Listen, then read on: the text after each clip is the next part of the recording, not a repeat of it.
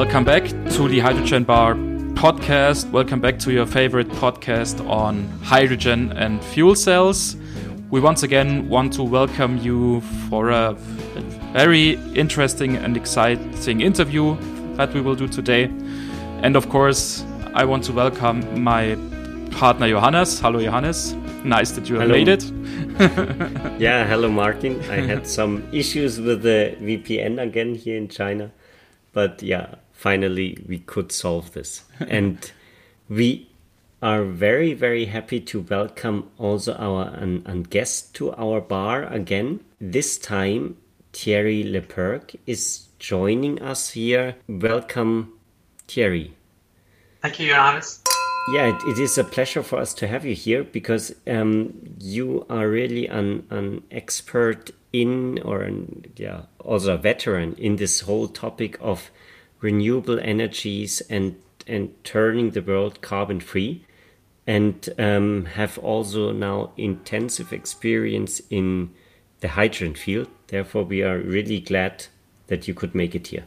It's a pleasure would you be uh, or kind of introduce yourself in a couple of sentences? Uh, because I guess most of our listeners might not know you perfectly, so it would be nice, I guess, if sure if you could just uh, introduce yourself. okay, my my, uh, my name is Thierry Lepercq. I'm uh, founder of uh, DH2 Energy, which is a mass scale developer of hydrogen projects.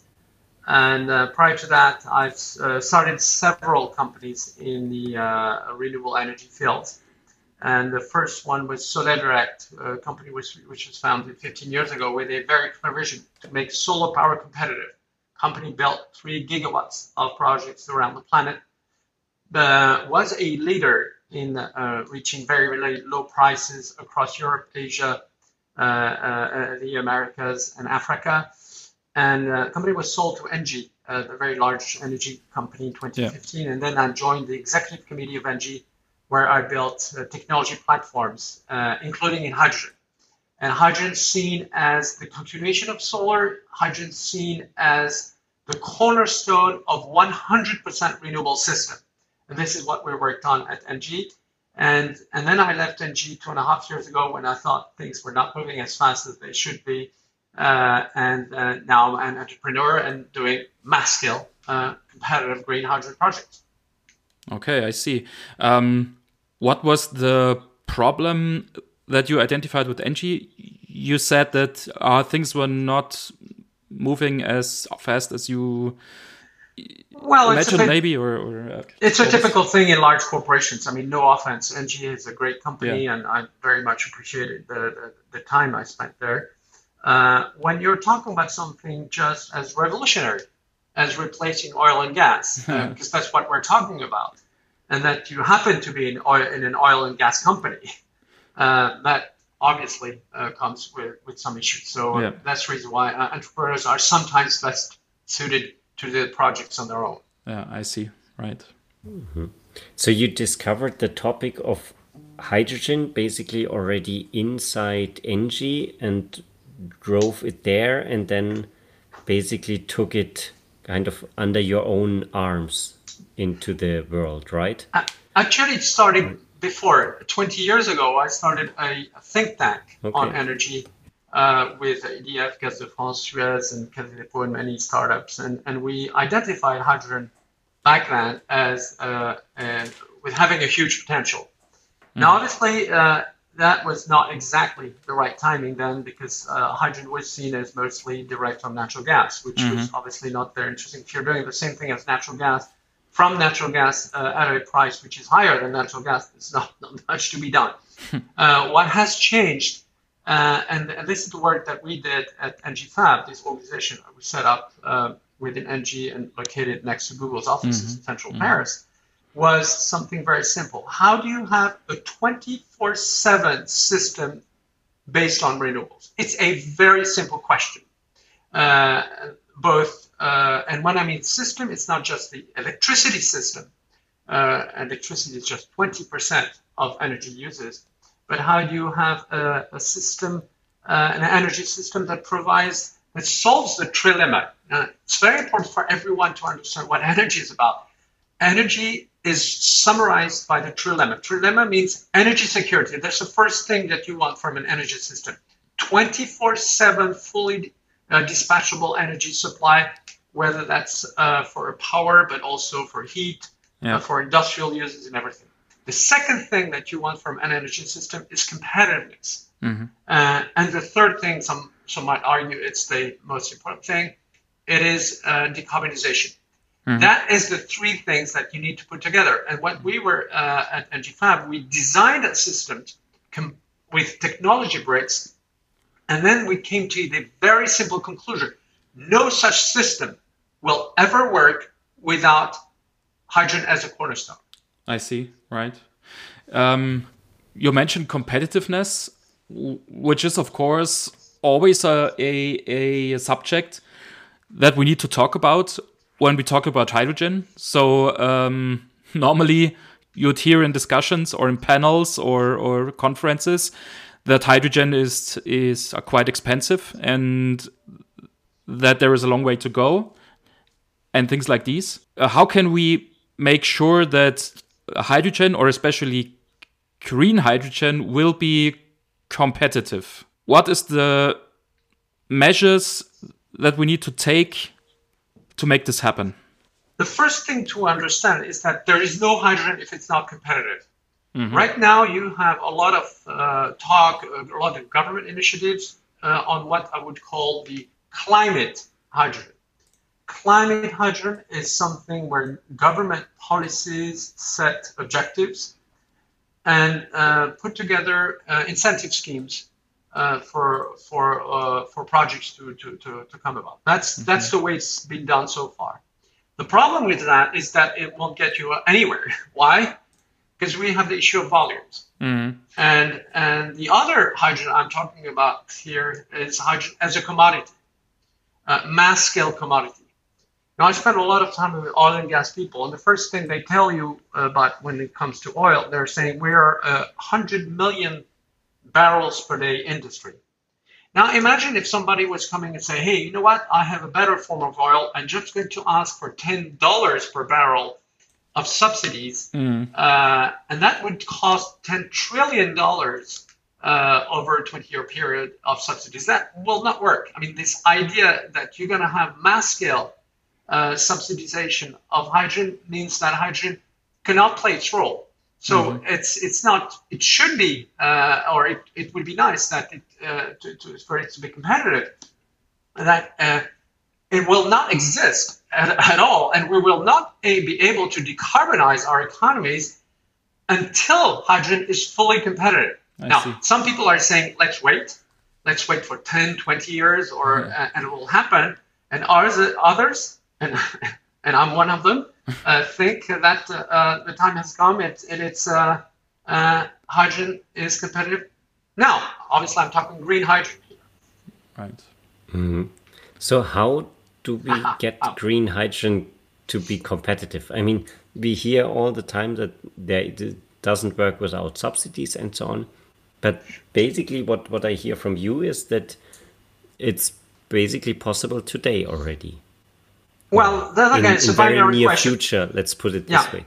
Uh, if if it's not possible, let's you know let's go to Mars. That's some people are suggesting that's that's an option. Let's let's plan a, a trip to Mars. Now, now if we're saying uh, we need to solve the problem of competitiveness, to say what is competitiveness, and you have to start with uh, with a market, and that's called the a very simple approach. That's called design to cost. Mm-hmm. You need to achieve something, and then you say, what is what I need to achieve, and how, how can I achieve it? And if the answer is I cannot achieve it, then you uh, you, you start crying and, and you start or you do something else. uh, uh, okay, what is the market price that we need to reach? And it's very very simple. Uh, if you ask steel makers, if you ask uh, uh, uh, ammonia producers, if you ask power producers, all of them tell you one thing. They're ready to buy hydrogen at 1.5 euro per kilo. Mm-hmm. And why at that 1.5? It's roughly 1 euro per kilogram, which is the value of natural gas or the equivalent of energy of Yeah. natural gas delivered in Europe, Yeah, yeah. and 0.5, which is a carbon value based on the current uh, ETS valuations, which is roughly 50 euros per ton of CO2. That is a very simple thing. It's binary. It's like you know oil. if you're saying I have a wonderful oil well that produces oil at oil at 100 dollars a barrel, you won't sell one barrel. That's for sure. yeah. Now, 1.5. How do you get there? Uh, uh, and that's the that's the fundamental question.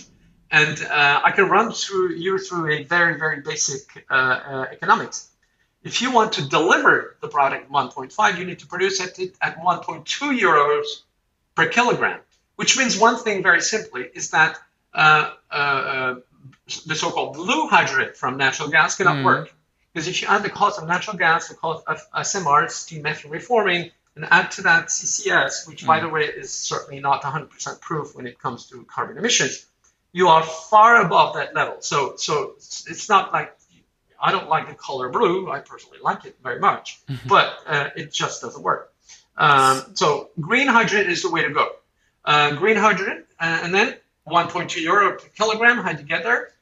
That's 30 euros per megawatt hour. That means something very simple.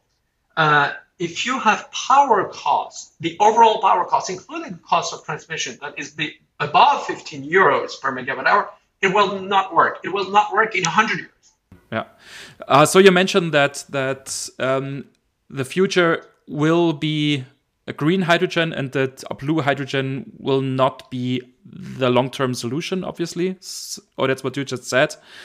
On the other hand, of course, it's clear that we might need to start with a blue hydrogen or at least a certain share of blue hydrogen because we simply are not able to ramp up the production of green hydrogen fast enough. Is that the case, or do you have another No, impression or Uh, picture there? the the most important thing to understand when it gets to, to hydrogen as a commodity, which is the, the, the definition that should be understood. As a commodity means uh, large customers willing to pay a given price uh, for uh, very uh, very large uh, volumes, and that price, and this is very important to understand, that price is 1.5 euros per kilogram because that's the combination of the, the value of natural gas, uh, which is the, the energy value of hydrogen compared to natural gas, which is roughly one euro per kilogram, and then 0.5 euro uh, per kilogram.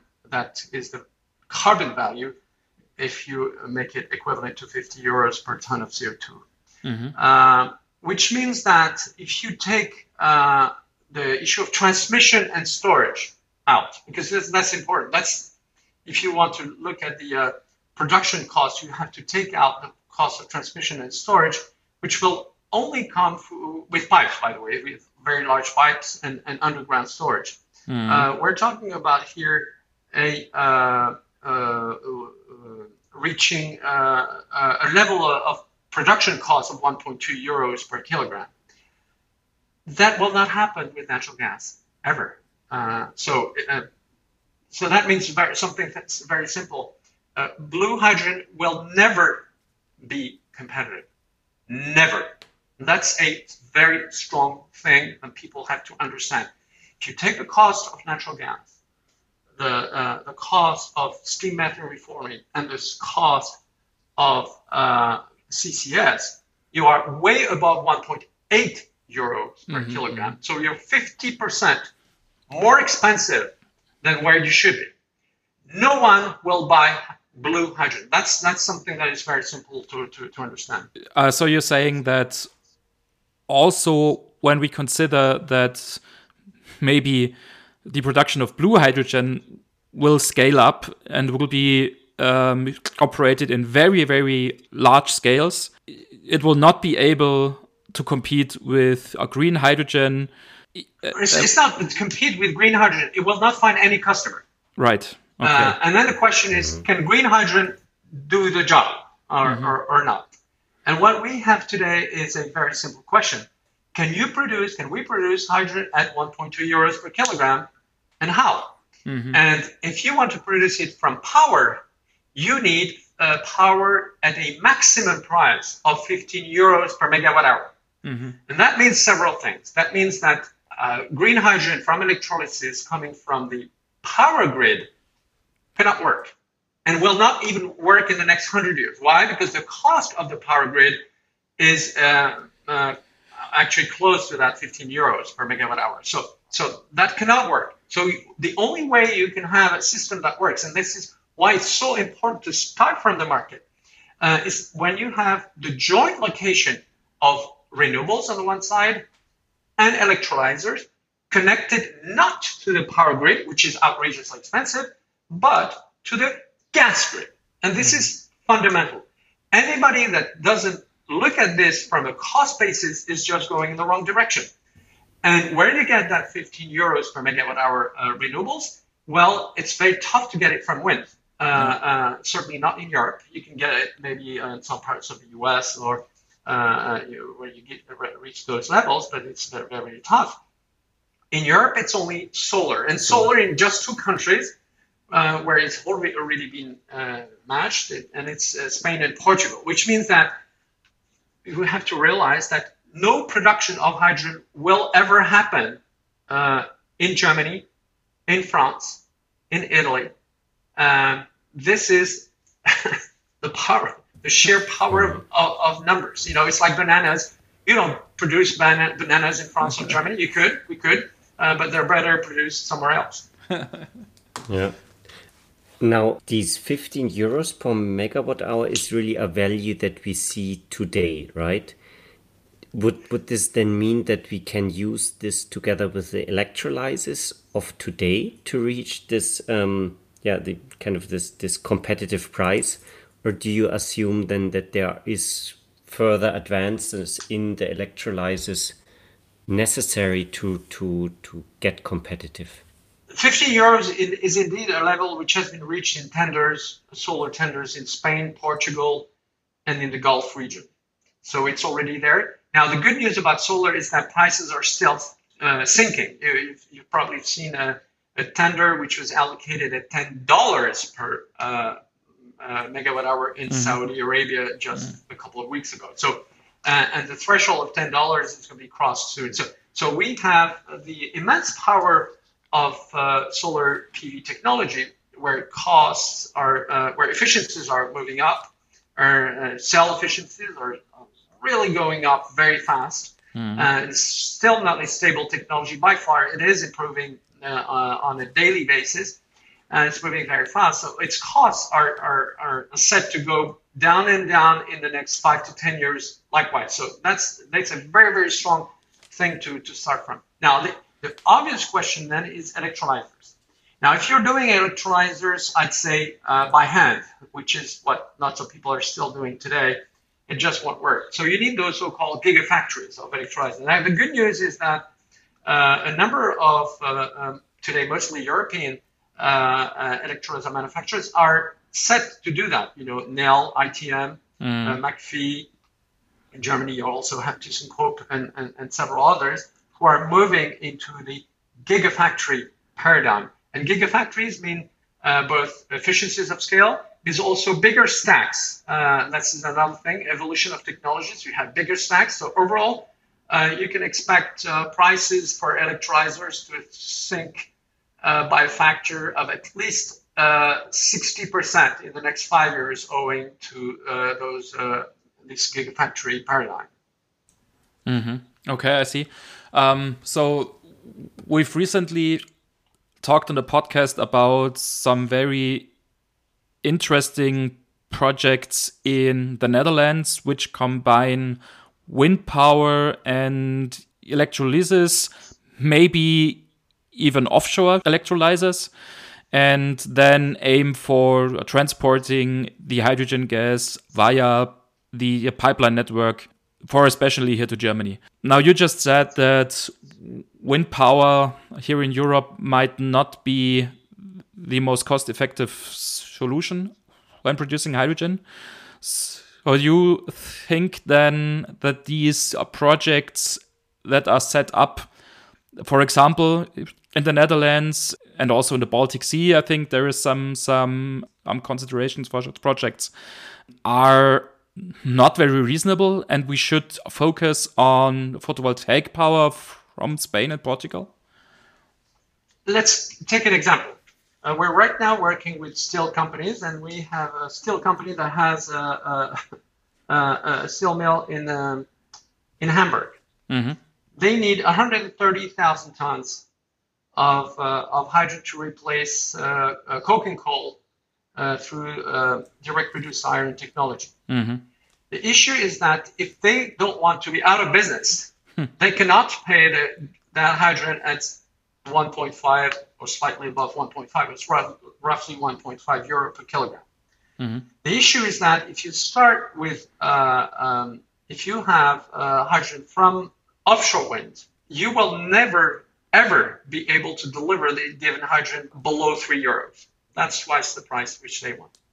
Which means that for that given plant, you need a 1.5 euro per kilogram subsidy which over a period of 20 years is 4 billion euros of subsidies. now, who in their right mind is going to say, I need 4 billion euros of subsidies for one plant? Now, imagine you do have 100 plants like that, and you're saying now it's 400 billion. now, I know that Germany is a rich country. uh, uh, 400 billion? It's a lot of money. I mean, who's going to pay for that? And I think the experience of the EEG, uh, etc. And people say, oh, we should do like the EEG, except you know, a hundred times bigger. Mm-hmm. You know what? It won't happen.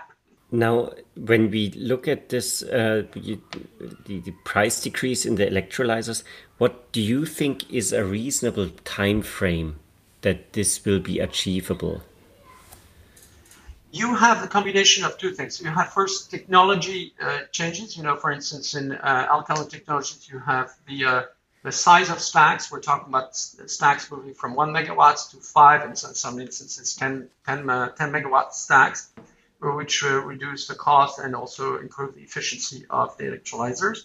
And then you have this, uh, uh these gigafactories. Now, what is interesting, by the way, in electrolyzers is that it is a, uh, it's not hugely capital intensive. It's mostly an assembly work. So what is key here is to have the value chain work uh, together. So you need to have coatings. Uh, um, you need to have power electronics. You need to have electrodes, and and all this value chain needs to be ramped up, just like the um, wind technology when was industry was was was was ramped up. So what you need is a ramp up. What we're seeing today, and the experience of solar is is a, a great indication. Uh, if you look at the situation of solar, uh, the uh, average size of a solar cell uh, factory uh, back in 2005 was roughly 50 megawatts. Mm-hmm. And, and uh, within five years, it had moved to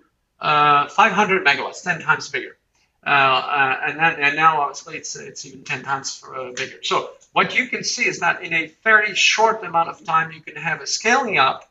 Now, you have issues of the risks attached to that wrapping up. Mm-hmm. But uh, the experience uh, shows that uh, in similar technologies which are rather modular, and this is very important here, we're not talking about disruptive technology changes. We're talking mm-hmm. about ramping up. So it's more mostly an issue of industrial organization.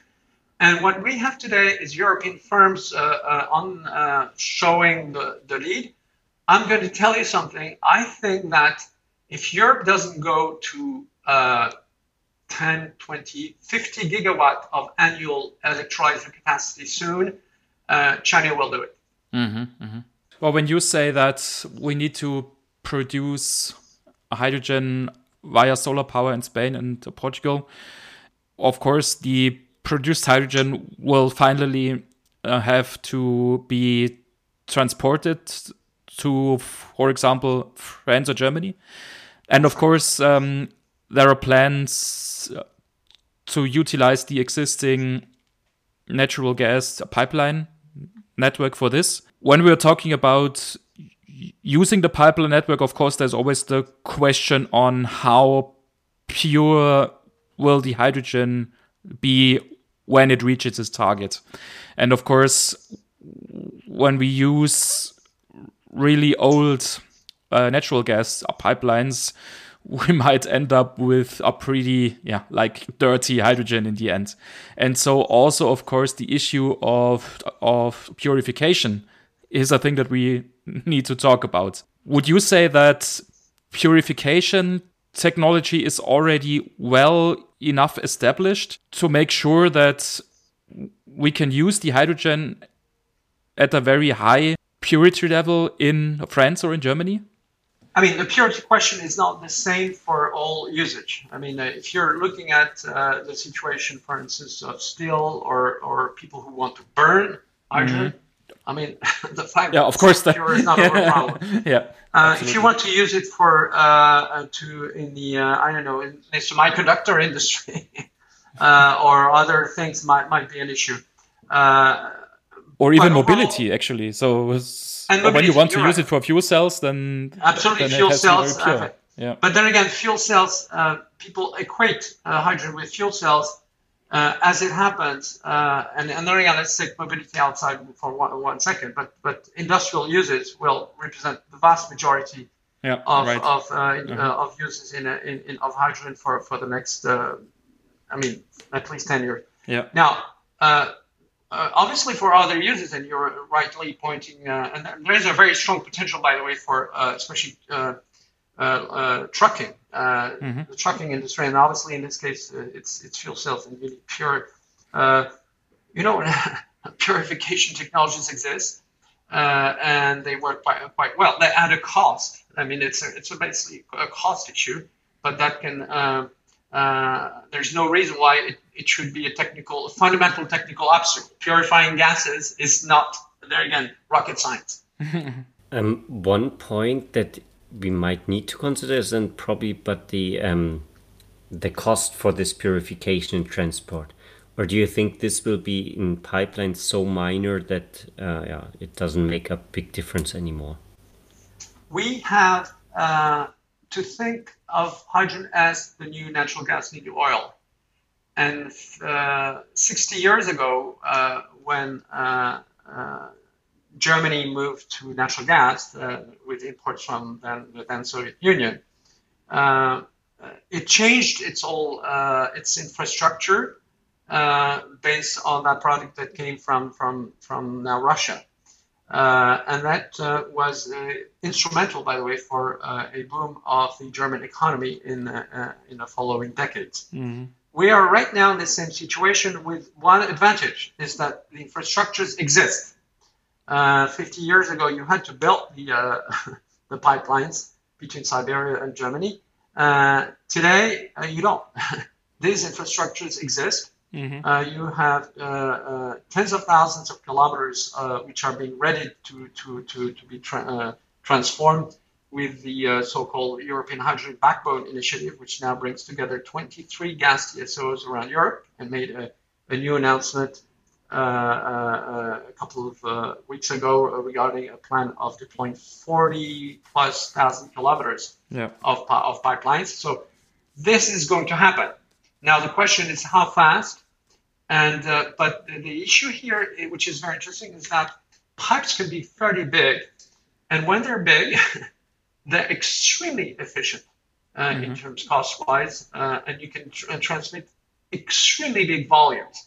You know, uh, on average, uh, uh, if you compare a, a, natural gas pipes versus a, a high voltage power line, because lots of people are talking about high voltage power lines, it's a factor of 10 mm. uh, the, the kind of energy that can, uh, can move. And when you get to the storage issue, when we're talking about storage uh, capacity, uh, the cost of storage uh, in underground caverns is uh, around 100%, um, 100 times less than, than batteries, and the capacity is 10,000 times more. So, so overall, we have a very, very efficient system.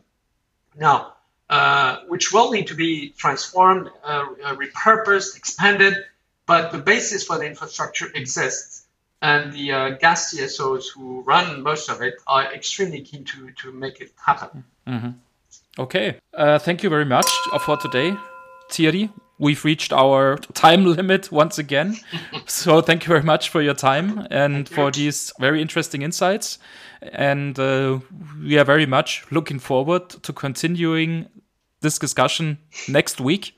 So we'd be happy if you could join us once again next week. For today, we want to say goodbye, not before we mention our website once again, which is uh, hydrogenbar.net. You will also find a contact form on this website. So if you want to get in contact with us or even with Thierry, you can use the contact form and send us an email. And then um, we'll try to react as fast as possible. Please tune in for next week's episode once again. Thank you, Johannes. And thank you, Thierry, once again. Uh, you next week and goodbye.